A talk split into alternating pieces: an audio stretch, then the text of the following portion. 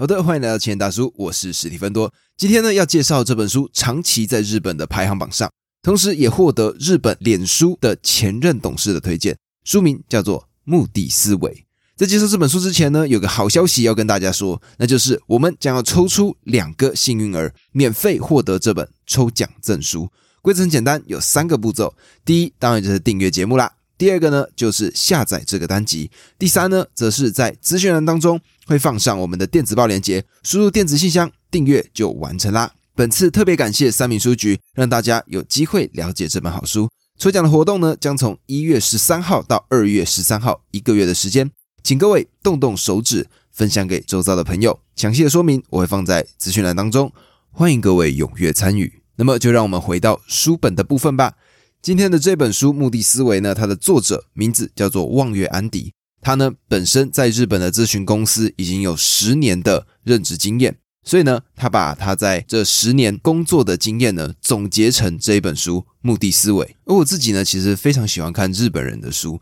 为什么这样说呢？因为相较于欧美作者他们翻译过来的书，他们很常会创造一些新的概念，但是呢，日本的作者基本上都是非常平铺直述。就像跟你讲话一样的，把想要告诉你的内容一点一点的呈现在你的眼前。而且呢，这本书它还附上了操作的方式。它在每一个章节的开头呢，都会先用一个案例作为说明。有了这个案例呢，你就会开始思考，配合这个案例，你要怎么样运用这个章节的知识，去把这个案例做出一个完整的解法。除此之外，它呢还会再加入图表啊，或者说更多图像的方式，让我们更好的去理解这本书。而我自己呢，则是用了目的思维里面所提供的整套方案，写出了我二零二四年的年度规划。那么，我们呢就进入到这本书吧。刚开始一定都要先问第一个很重要的问题：我们为什么会需要目的呢？那在回答这个问题之前，我觉得呢，必须把目的定义清楚。那在书中呢，他提到了关于目的的三个英文字，第一个单词呢叫做 purpose，它的意思呢叫做。实现更高价值的未来状态，而第二个英文单词呢叫做 objective，那这个英文单词的意思呢叫做带着企图的瞄准，而第三个叫做 goal，g o a l goal，它的意思呢则是目的地。所以呢，如果把这三个英文单词合在一起，是作者想要表达的目的的意思的话，它的意思是说，为了实现新的价值而设定的。未来目的地，而顺着这个定义呢，我们就可以知道说，要创造出来的这个成果，必须也要等同于我们达成的这个目的。相反的，方向错了的时候，你呢，就算做了再多的努力，一样成果还是会作废。所以这个呢，就拉到原先的这个问题：为什么会需要目的？因为这个目的呢，提供了我们做事情背后的那个动能。那么，当我们选择好了我们的目的之后呢，接下来才可以集中所有的精力去朝着这个目的迈进。但是呢，空有目的却没有落地执行的方案，那目的终究只会流于空想。所以这本书呢，它就提供了一个完整的方案。它从目的是最基本、最核心的地方，接下来再带到目标。最终带到手段，我们呢就可以用非常连贯的方式把一件事情办成。那书中呢虽然说它是用工作上面的做法去设定目的、设定目标，最后执行手段，但是我自己认为呢，我在看这一本书的过程当中，我发现也可以运用这个目的思维来设定自己的生活规划。所以呢，待会的解说呢，我会兵分两路。前面呢会先提到工作上面要怎么样去设定目的、目标跟手段，接着呢再用同样的手法把它套用到如何规划我们自己的平常生活。所以呢这本书会分成三个大部分，第一个就是如何设定目的，接下来是如何设定目标，最后再来到手段该如何去执行。那么我们呢就进入到如何设定目的的部分吧。总共呢分成了四个步骤。第一个步骤呢，在设定目的之前，我们必须掌握工作的上层目的以及它的背景。什么意思呢？各位一定有听过一句话：“时势造英雄。”那么这个时势其实就是所谓的背景。如果呢不了解这个背景，而是直接就定下上层目的的话，很可能会导致我们要行走的方向跟整个大环境是完全相反的。那么举书中的例子好了。书中的例子呢，如果我们单看上层目的的话，它是这样写：提升业务部门的精实度。那么，如果从这个上层目的你去推敲的话，可能答案会是说，我们应该要执行裁员，让一些没有那么重要的人员把它删除掉。但是我们呢，往前去找到它的背景的话，它背景是这样写的：少子高龄化导致雇佣减少，离职增加。那么在这样子雇员都已经减少的情况，你还要把人砍掉，那这个上层目的呢，就跟它的背景是完全相斥的。书中的作者提到说，目的跟背景就像一个硬币的正反两面，两者都是一体的，必须同时加以理解。如果从个人的层面上呢，我的人生规划可以怎么去看呢？当然，首先去看一下这个背景。比如说，以我自己为例，我发现呢，在二零二三年下半年到二零二四年年初这个时间呢，大众对于想要了解知识、想要学习的这个心态需求有增加，所以我的上层目的呢，就变成说。提升 podcast 的影响力，那这个呢，就是背景知识配合到上层目的的一个完整的过程。而且呢，这个做法呢，并不是只是作者随便写出来的，因为他自己本身是咨询公司嘛，所以呢，他每一次跟任何的公司提出 proposal 的时候，他的这个 proposal 企划书里面第一页绝对是先写出目的跟背景，所以他把他自己工作上的方法直接写进书里面来了。那么我们就可以进到设定目的的步骤二，也就是利用位阶跟时间轴掌握目的的广度。那在一个工作的场合当中呢，你是什么样的位置，你必须要有相对应的脑袋。如果说你是一个总经理，但是呢，你却去思考一个基层员工应该做的每一个细项，那大家就会说：哎，你的眼光好像太狭窄了。但如果相对应的，你是一个基层员工，结果呢，你像总经理一样去提出说，哎，我们的作战方针是什么？那么又会被别人说你好高骛远。所以呢，我们必须要配合你的位阶去对应到适合的目的。除了位阶之外呢，时间轴也是非常重要的思考方向。举例来说，以一个公司而言，半年的规划、一年的规划、五年的规划、十年甚至是百年的规划，肯定不一样。而在个人的目的上也是如此，一天的目的、一个礼拜的目的、一个月的目的、半年的目的、整年的目的，我们也会随着时间的尺度调整我们目的的大小。在我们确认好上层的目的背景，接着呢定出了位阶跟时间轴之后呢，下一步我们就要正式进入到设定目的的环节。而这个时候呢，要怎么样去厘清你的目的呢？有两个方向可以去做思考。第一个呢是你的使命。也就是你的责任，你该实现的是什么样的状态？而第二个部分呢，则是意志，也就是你想要成为的样子，该前进的目标是什么？那换句话说呢，使命大概就是责任的意思，而意志呢，则是你的热情或者是你的理想所在。那么这个方式呢，要怎么样去操作呢？答案就是问问题，而问问题的方式有两种，第一种呢，就是正面的去问，就是我们是为了什么而去设定这个目的的。如果这个问法呢，你觉得有一点模糊，那么我们就换个方式，从反面的方式提问，就是如果少了这个目的，会发生什么事情？那在这个不断发问的过程当中，接下来就是一直去往内深挖。你可以拿出一张纸，一边呢向自己询问这些问题，然后呢一边把你觉得是目的的选项一个一个写下来。接着呢，这些答案就会一一浮现在这张纸上。每当有想法浮现的时候呢，就把它写下来，反复的问自己：真的是为了这个目的吗？有没有其他更应该达成的目的呢？而我们又应该做到什么样的程度，才知道是我们已经定出了适合的目的了？答案就是呢，那件事让你觉得我们就是应该投入这一件事情，让你明确的对这件事情感到心悦诚服的那个瞬间，这个信号呢，就是在告诉你你。已经设定出了合适的目的了。目的设定好之后呢，就来到了我们的步骤四，也就是与上级确认目的。这么做的理由呢有两个。第一个呢，就是确保你呢的想法跟上级的想法是相通的。那这样子，你接下来在执行工作的方向上呢，就会是同一个目标。最怕的呢，就是你做了很多的力气，结果最终上级告诉你这不是我要的方向。这是第一个理由。第二个理由呢，更高级一点。透过跟上级协商目的，我们呢可以趁这个时候偷偷去学上级他们鉴定目的时的见解跟品味。那在这样子学习的过程中呢，你也可以提前先了解到，在下一个阶层更高的这个位置，他们所看到的视野是什么样子。那如果以后呢有这个机会往上晋升的时候，你就能够做出相应的决策。而在个人的层面上呢，我认为我们在设定好目的之后，也可以找一个资历、经历明显比你更加丰富的长辈，然后把这个方案呢拿去问问看他们。看他们有没有办法用其他的角度切入，然后提供你更好的想法。因为人呢，终究会有一些盲点。那么有了其他人的指点呢，我们可以更完善我们的目的，让我们在操作起来更不会有其他的疏忽。那么在设定目的这个章节的最后呢，我自己是觉得有一个部分还要再多做一个提醒，也就是在设定目的的这件事情上，我们并不是去专注在我们拥有什么。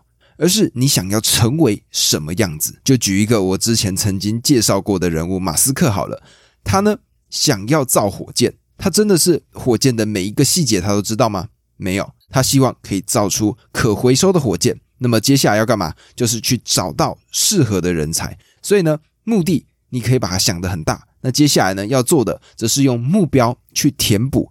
如果你没有这个技能，可能去学或者找到相对应的人才进来帮助你把这个目的去实现。有了这个目的之后呢，接下来我们就进到如何设定目标吧。那么有了目的，也就是有了我们的为什么，有了 why 之后呢，下一步就要来到目标。目标呢，就是我们要如何设定我们的 what。如果说目的是终点，目标呢，就是在我们现在跟终点。这个过程中的每一个停靠站，所以呢，目标就是将原先抽象的目的变成具体的执行方案。那么目标的存在呢，有四个好处。第一个呢，就是把高度抽象的目的落实在实物的工作上；第二个呢，就是有系统的找出有效的应对方案；第三个呢，就是排除资源的浪费。而第四个呢，就是在达成目标的这个过程中，我们能够实际的感受到成长。那么接下来呢，我们就来到设定目标的三个步骤。第一个步骤呢，就是将目的分解成组成要素。如果以工作为例子呢，假设我们的目的叫做提升生产力，我们接下来就要把它拆解，去找到它的组成要素，也就是它的目标。目标呢，就可能分解成。第一个提高你的销售额，而第二个是减少业务员。我们在看到这样子的一个目标之后，你还是会觉得好像有点太空泛。那么我们再把目标再往下拆解，举例来说，从提高销售额这个层面去切入，我们想要提高销售额，那具体的方法有什么呢？我们把销售额拆解一下，你就会发现，销售额等于人数乘以消费的金额。那么我们就可以把这两个因子拆开来。如果在人数不变的情况下，我们提升每一个客户他的购买力，是不是销售总额也可以提升呢？或者相反的，从整个购买力不变的情况下，我们把人数往上拉，那么最终这个总体的销售额也会得到提升。那么如果从个人的层面呢，我自己觉得从身体健康这个角度就会是一个非常好的例子。如果呢，我们的目的是我们要变得更加的健康，那么我们把这个目的拆解成目标的话，它可能有哪些层面呢？第一个，保持良好的体态；第二个，拥有健康的作息。但你会发现呢，这个拥有健康的体态，它好像可以再拆解成更多更小的区块。那举例来说，健身就是运动的层面，再加上饮食，你平常吃了什么会影响到你的体重，最终影响到你的健康状态。那么，在抽出了组成的要素之后呢，就来到了步骤二，也就是赋予目标水准和期限。如果以刚刚工作的例子作为切入的话呢，我们从目标拆解出提高平均的销售单价。那么目标水准可以怎么设定呢？举例来说，设定为提高百分之十。那么何时为止？也就是目标的期限。举例来说，一年之内。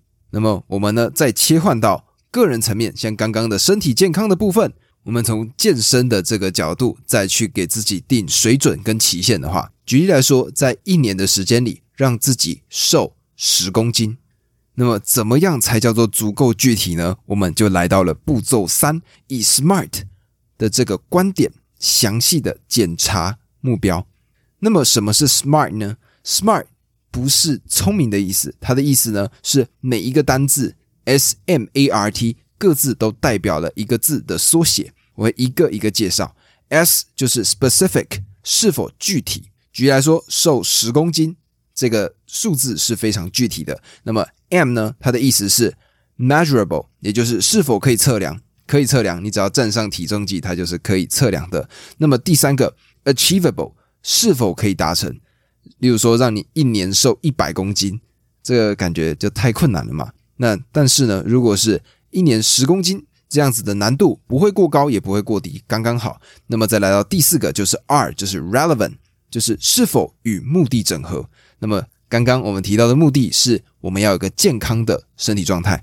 对，没错，我们的目标跟目的是整合的。最后是 T，也就是 time bound，翻成中文呢，就是期限是否明确。那么就是一年的时间，让自己瘦十公斤，站上体重计，让自己明确的看到这一年的变化。那么这个时候呢，我们再回头去看看刚刚的阶层，从目的来到目标，最后呢，我们现在要进到手段的层面了。那么什么是手段呢？各位，我们现在的状态跟未来的状态，也就是我们的目的中间就会有一个落差嘛，因为现在跟未来肯定不一样。那么要怎么从现在的状态变成未来你想要的理想的状态呢？那中间的落差呢，就是必须靠手段来弥补。那么我们该如何思考出手段呢？那在书中呢，作者提出了五项基本行为，这五项基本行为呢，构成了我们的完整的手段。那这五个行为包括认知、判断、行动、学习、预测。而作者呢，在这五个基本的行为里面，他特别讲到了，我们并不是把它学起来当做知识，而是要把它形成一种套路。那什么是套路呢？书中作者是这样讲的，他说：“套路是将熟练者才拥有的表现精简成一套任何人都能学会的普遍形式。”那什么意思呢？我觉得举一个生活中的例子应该就可以了。各位早上，如果你们稍微早一点点起床，会不会看到在路边公园里面有一些在打太极拳的阿公阿妈？那么这个太极拳呢，原先是由张三丰所打出来的吧？那刚开始呢，他可能是用很多不一样的方式去打出了这一套拳，最终呢，他精简出了几个固定的样态，成为了一整套的太极拳公式。而我们后人呢，不需要去像张三丰当时那个样子，完完全全的从无到有去模仿、去了解怎么打太极拳。我们只要学会这个太极拳现在流传下来的打法，我们就可以保持我们的身体健康。而这个套路呢，就是让我们用最小的精力做出最大的成果。所以我们要做的呢，不只是知道这五项基本的行为。而是更进一步把这五项基本行为呢融进我们自己的骨子里，在未来如果有任何跟设定目标相关、进到行动的环节的时候，我们就可以拿出这五个基本行为，最终呢，我们就可以很精准的把我们的目的一步一步的达成。那么接下来呢，我们就来讲讲五项基本行为的第一项，也就是认知。那么我们要如何去操作认知这件事情呢？我们有四个步骤。第一个步骤呢是。掌握对我们未来的目的而言的现状，也就是我们现在人站在哪里。接着就来到我们认知的步骤二，也就是发现我们的现状跟未来的目的之间的落差，而这个落差呢，就是我们该解决的问题。接着就来到了认知的步骤三，也就是锁定优先的顺序。锁定优先顺序呢，有两个层面可以去做思考。第一个呢是影响力，也就是所谓的。八十二十法则，这个法则呢，在说明的是，往往我们生活中极大的痛苦，可能只来自于我们生活中极小部分的一点点的问题。那么，就是百分之二十的事件会造成你百分之八十的痛苦，或者说百分之二十的客户带来百分之八十的利润。所以，如果我们就影响力这件事情做切入的话，我们呢就应该去找到那个最重要的百分之二十，让它呢成为一个杠杆。正确的对症下药，而另外一方面呢，除了刚刚的影响力之外，另外一个就是解决可能性，也就是这个问题是不是有可能被解决？如果它难度系数过大，那么我们是不是不应该投入那么多的资源？嗯就会发现呢，如果我们把它画成 x 轴跟 y 轴，x 轴呢是解决的可能性，然后 y 轴呢是这个问题的重量，也就是它的影响力的话，你就可以归纳出你接下来的所有的问题会各自落在哪些地方。最该优先去处理的呢，就是解决可能性高，同时它的影响力也高的那些问题。找到了这个问题之后呢，接下来就来到了第四步，也就是深入挖掘原因。那深入挖掘原因呢，可以兵分两路，一个呢是这个问题它的原因的广度，而另外一个呢则是它的深度。广度的部分呢是这个问题它可能的各种原因是什么。那第二个是它的深度，也就是当你发现了这个问题之后，再往下深挖，为什么会是这样子的一个状况？为什么会发生这种事情？举例来说呢，我们以瘦身为例子去做切入的话，就会发现说，OK。我们呢，在近期发现说，诶，体重好像增加了。那么，先从问题它原因的广度做切入，你就会发现说，诶，可能是熬夜有关，或者呢，吃重油重咸的食物也有关系。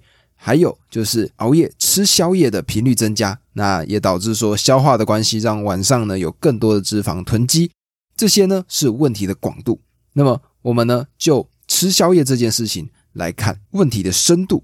诶，为什么会吃宵夜呢？哦，可能是因为熬夜。那为什么会熬夜呢？可能是因为工作的关系。所以呢，表面上我们看到的是我们体重可能增加了，但是呢，如果从认知的角度继续往下深挖，你就会发现是因为工作的压力过大而导致了现在变胖的情况发生。那么，就如同刚刚探究目的的原因一样。深挖到你跟团队都能够真正接收，还有心悦诚服为止。那么有了正确的认知之后呢，我们就要来到第二个基本行为，也就是判断。那么判断呢，它的实践步骤有四个。第一个呢，就是针对前一项行为认知所找出来的原因，找到适合的应对方针。那么如果以工作上的角度做切入呢，假设我们发现该解决的问题是产品的单价比竞争对手还要低。那么深入挖掘出原因呢？找到的是公司没有推动新产品的开发，那么它的应对方针设定的就会是导入促进创新的机制。那么同样的，如果以刚刚个人的角度做出发，为什么人会变胖？那么深入挖掘出的原因是我们的工作压力太大了。那么应对的方针呢，就会是去寻找去让自己舒压的方法。那么接下来呢，就来到了判断的步骤二，也就是。每一个方针，我们必须把它再进行分解，找出相对应的对策。那么，如果就工作层面上呢，刚刚找到的应对方案是为小宗客户打造完美的商品种类，它可能的方针呢，就会是建构出、搜集并找出小宗客户共同需求的体制。那么，如果从个人的角度做切入呢，就会是从寻找舒压的方式去往下延伸对策。那对策呢，可能就会是重新整理自己工作的优先顺序。那么接下来呢，就来到了步骤三，也就是找出判断的准则。因为我们资源是有限的，所以我们就必须要把资源投注在更有效果的地方。那么我们应该要如何设定这个判断准则呢？在思考上呢，有两个要点。第一个呢，就是从目的或目标去导出我们的判断准则，也就是说，我们现在做的这个判断对目的或目标。是否真的有达成的贡献？如果有，接下来再往下一个方向走，就是这个判断准则它到底有多么的重要？那举例来说呢，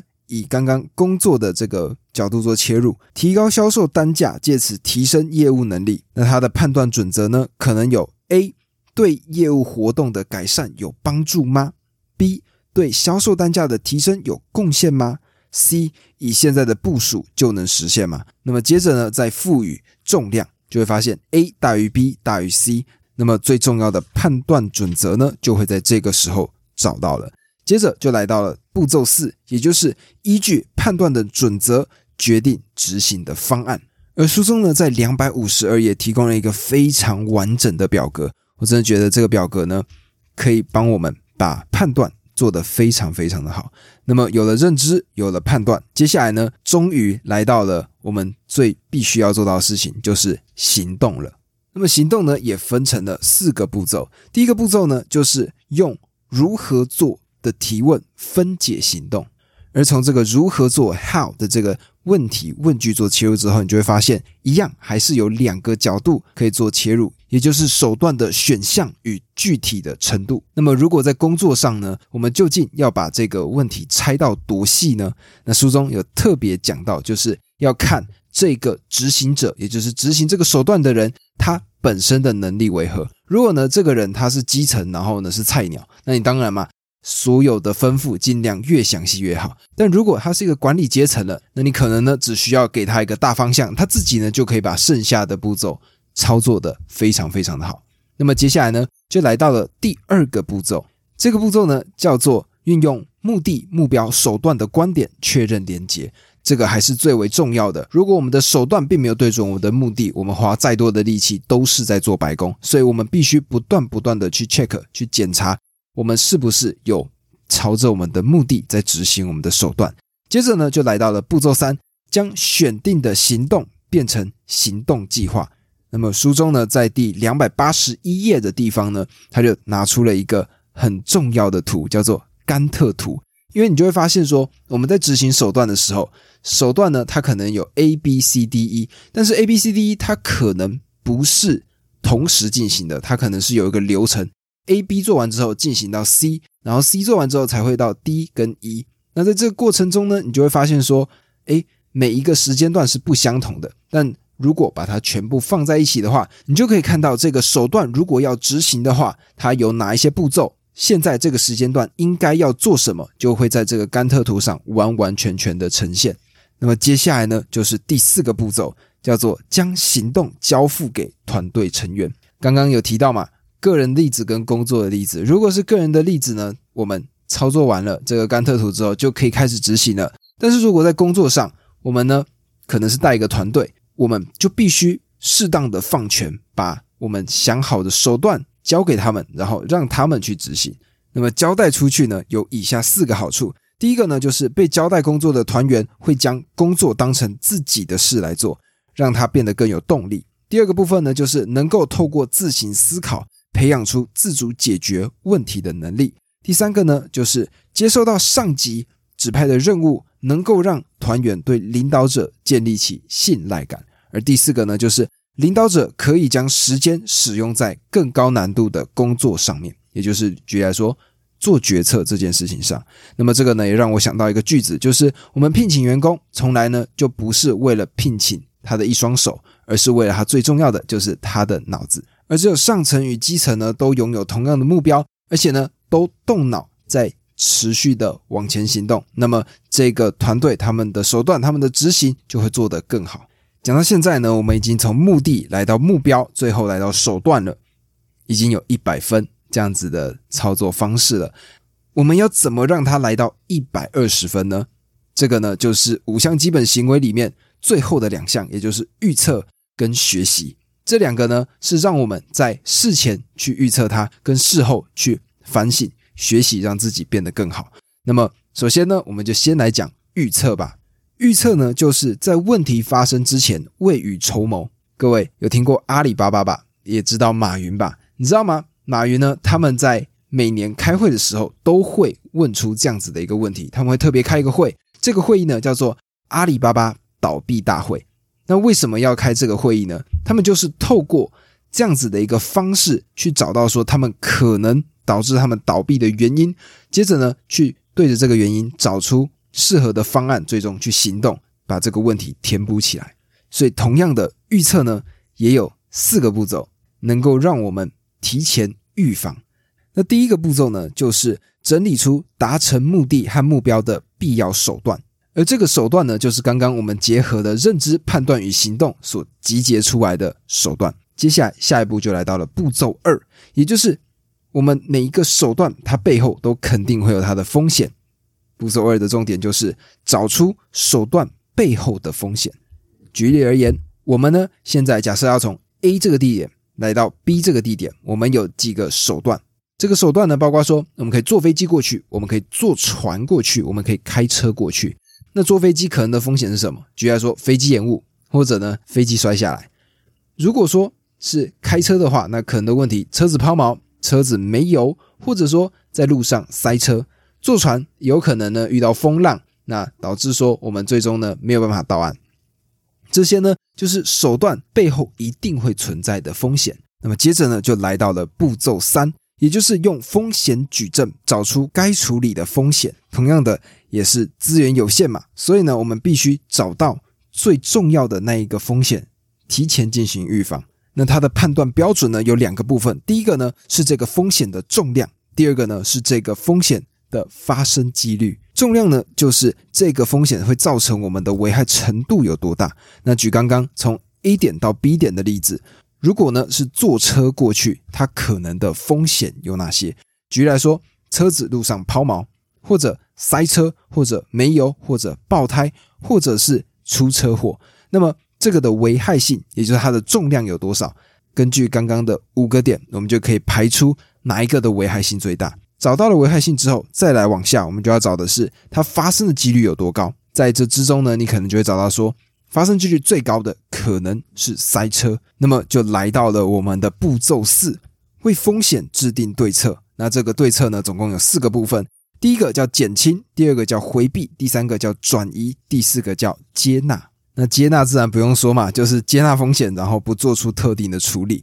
那么减轻的这个角度做切入呢，可能说，诶，我们上车呢就要把安全带绑好。那回避呢，举例来说，我们开车可能平常走这条路线，就选择走车子相对少的路线，在车子相对少的路线上，我们就可以更加避免车祸的发生。而转移是什么呢？就是透过分散风险，让风险被其他人去承担。举例来说，像是买保险。就会是一个提前的预防方式。那么关于预测呢，在三百二十二页，作者呢就讲了一句话，就是做最坏的打算，但是抱最大的希望。那么讲完了预测，我们呢最终讲到了学习。那我觉得呢，学习这个部分呢是。我在看这本书的时候，觉得特别有收获的一个地方，它本身呢稍微我觉得抽象了一些，所以我会把步骤先全部介绍一遍，接着呢再用一个实际在书中出现的案例，让大家知道说学习应该要怎么样去使用。学习的实践步骤呢，总共有四个步骤。第一个步骤呢，就是将意识拓展至问题的外部，发现类推的可能性；而第二个步骤呢，则是问自己为了什么。引出共通的目的。第三个步骤呢，是以共通的目的为线索去回忆已知的事情。第四个步骤呢，是从已知的事情里面去得到对想要知道的事情的启发。好的，各位，我觉得我现在讲完这四个步骤呢，肯定还是有很大一部分人听不太懂我到底在讲什么。那么，我们呢就用书中的最后一个章节他所提到的案例来做一个解释。那么这个案例呢是这样子的。你呢？因为以往的表现受到肯定，所以呢，这一次成为了一个小组的领导者。那么，既然身为领导者，就一定需要有带新手的情况出现嘛。而公司呢，就指派了一个最新的新进菜鸟来到了你的团队里头。你现在呢，必须试着思考一下，需要具备什么样的条件，才能够好好的培育即将前来的下属们。那么，看完这个案例的背景呢，我们身为这个角色。我们第一次成为了小组的带领者，那么我们又没有带领的经验，我们应该要怎么样去带领我们的队员呢？书中呢，根据四个步骤开始去一一拆解。首先，第一步是将我们的眼光向问题的外部，想想看自己已经知道的事情里面有没有什么事情是可以拿来应用的。透过这样子的方法呢，去发现类推的可能性。那么现在你具体的任务呢是今后要培育新来的下属。那这个时候你就要问自己啦，这项工作它归根究底最根源它的目的是为了什么？那这样子呢就可以提高这个问题的抽象性。接着呢，你可能就会找到一个答案，就是帮助对方成长，使新来的下属他们能够创造出成果。而这个呢，就是你要拿来连接未知和已知的共通目的。通过这样抽象化的思考呢，接下来我们找到了共通目的。下一步就是把我们已知的事情具体化，根据帮助对方成长，让他们能够创造出成果这样子的一个共通目的呢，试着去想想看，在已经知道的事物里面中有没有其他符合这项共同目的的具体案例。那么帮助对方成长，各位有没有想到类似的呢？书中提供的案例是植物的生长。那这个植物的生长，我们必须要怎么样去养好一株植物呢？举例来说，可能会有几个点：种植健康的种子或幼苗，调整成适合植物生长的环境，浇水和施肥，整枝修剪，拔那些杂草。那么，如果我们有了这样子的一个架构，我们就可以把它套用在个人成长上，也就是怎么样去培育这些员工。举例来说，种植健康的种子或幼苗，那么。把它调整成对人的话，就变成说给予下属抱负与动机，作为他们成长动力的来源。那调整成适合植物生长的环境，对应到下属的成长，就变成说理解每个人都有个体的差异，配合下属各自的特性，调整工作的环境。再往下，浇水和施肥呢，就可以对应到教导下属成长所需的知识与技能。当他们做得好的时候，也要给予奖励。再往下。剪枝、修剪、拔杂草的部分呢，就是修正下属的问题的同时，也要发现他们的强项，帮助引导他们进一步发挥强项。而这个呢，就是我所说的这本书所提供的方式，它都会用案例，然后最终呢，把中间的知识介绍完之后，就会给你解答。在这个过程中呢，你就可以透过案例，刚开始先去思考你会怎么做。那书中给你的完整方案之后呢，再根据这个方案做出一个更好的选择。所以呢。整本目的思维从头到尾每一个章节都是这样子的方式去进行的。那么在最后一章呢，第十章的时候，作者呢他呢整理出来了每一个环节所会遇到的每一个问题。那么透过这些问题呢，我们就可以找到适合的解法。作者可以说呢，把自己十年的经验全部都灌注在这本书上了。而我呢，也用了这个方法。写了我自己二零二四年的计划，我觉得呢这本书非常值得推荐给各位，因为二零二四年我们现在也才新的一年刚开始嘛。如果又是亚洲的话呢，可能更是以春节当做是一个年度最重要的时间点。所以接下来呢，各位在农历年前还可以好好的设定我们的新年目标。最后呢，我想要用书中的一句话作为结束，在书的封面上，他写下了这样子的一段话，他说。用最小的努力获得最大成果的方法，我们呢可能用几个小时的时间阅读了一本书。举例来说，现在的这本《目的思维》，那么在接下来的一年当中，我们运用这样子的一个思考架构，运用这个小小的努力，可以让我们往后的人生变得更有条理，变得更有目的，达成我们想要的目的，最终成为更好的人。各位记得踊跃参与抽奖，这个抽奖呢会免费送书给你。所以呢，这就是今天的单集，我们。下次再见，拜拜。